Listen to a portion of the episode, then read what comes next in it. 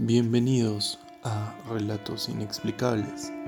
Yo soy Hacho Malkavian y esta mini temporada está enfocada un poco en las historias y relatos que me mandaron algunos seguidores y algunas personas que conozco. Y así empezamos. Este relato le sucedió a una trabajadora de mi hogar. Yo era muy pequeño cuando me contó esta historia. Pues me contó que cuando ella era niña vivía en el campo y que de noche se escuchaban unos alaridos muy fuertes. Todo el barrio le decía que no salga de su casa a altas horas de la noche, porque se solían perder los niños, algo se los llevaba. Y sobre todo como vivía en el campo, eh, podría haber sido real, ¿no? De que tal vez una persona, un secuestrador o alguien quisiera hacerle daño a los niños. Me cuenta que una vez se despertó por unos aullidos muy fuertes que venían desde su propiedad y pues ella se asomó a la ventana y no lograba ver más que neblita.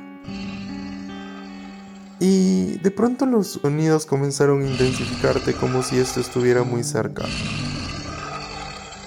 Y ella muy curiosa se quedó mirando a la ventana por un pequeño orificio. Comenzó a visualizar como que a la distancia habían unos ojos rojos o como unos ojos rojos, dos luces muy intensas, que comenzaban a caminar en dirección al pastizal. Cuando se disipó un poco la neblina, pudo ver que era como un toro. Así me lo describe.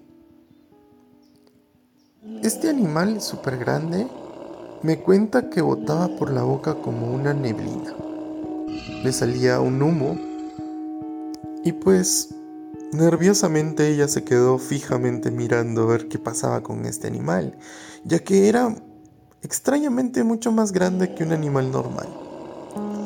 Cuando este animal se acercaba y hacía un ruido, pues daba escalofríos escucharlo, porque no era un mugido de un toro normal, sino era como el de una bestia, similar a un lobo o a un quejido súper fuerte y de pesadilla.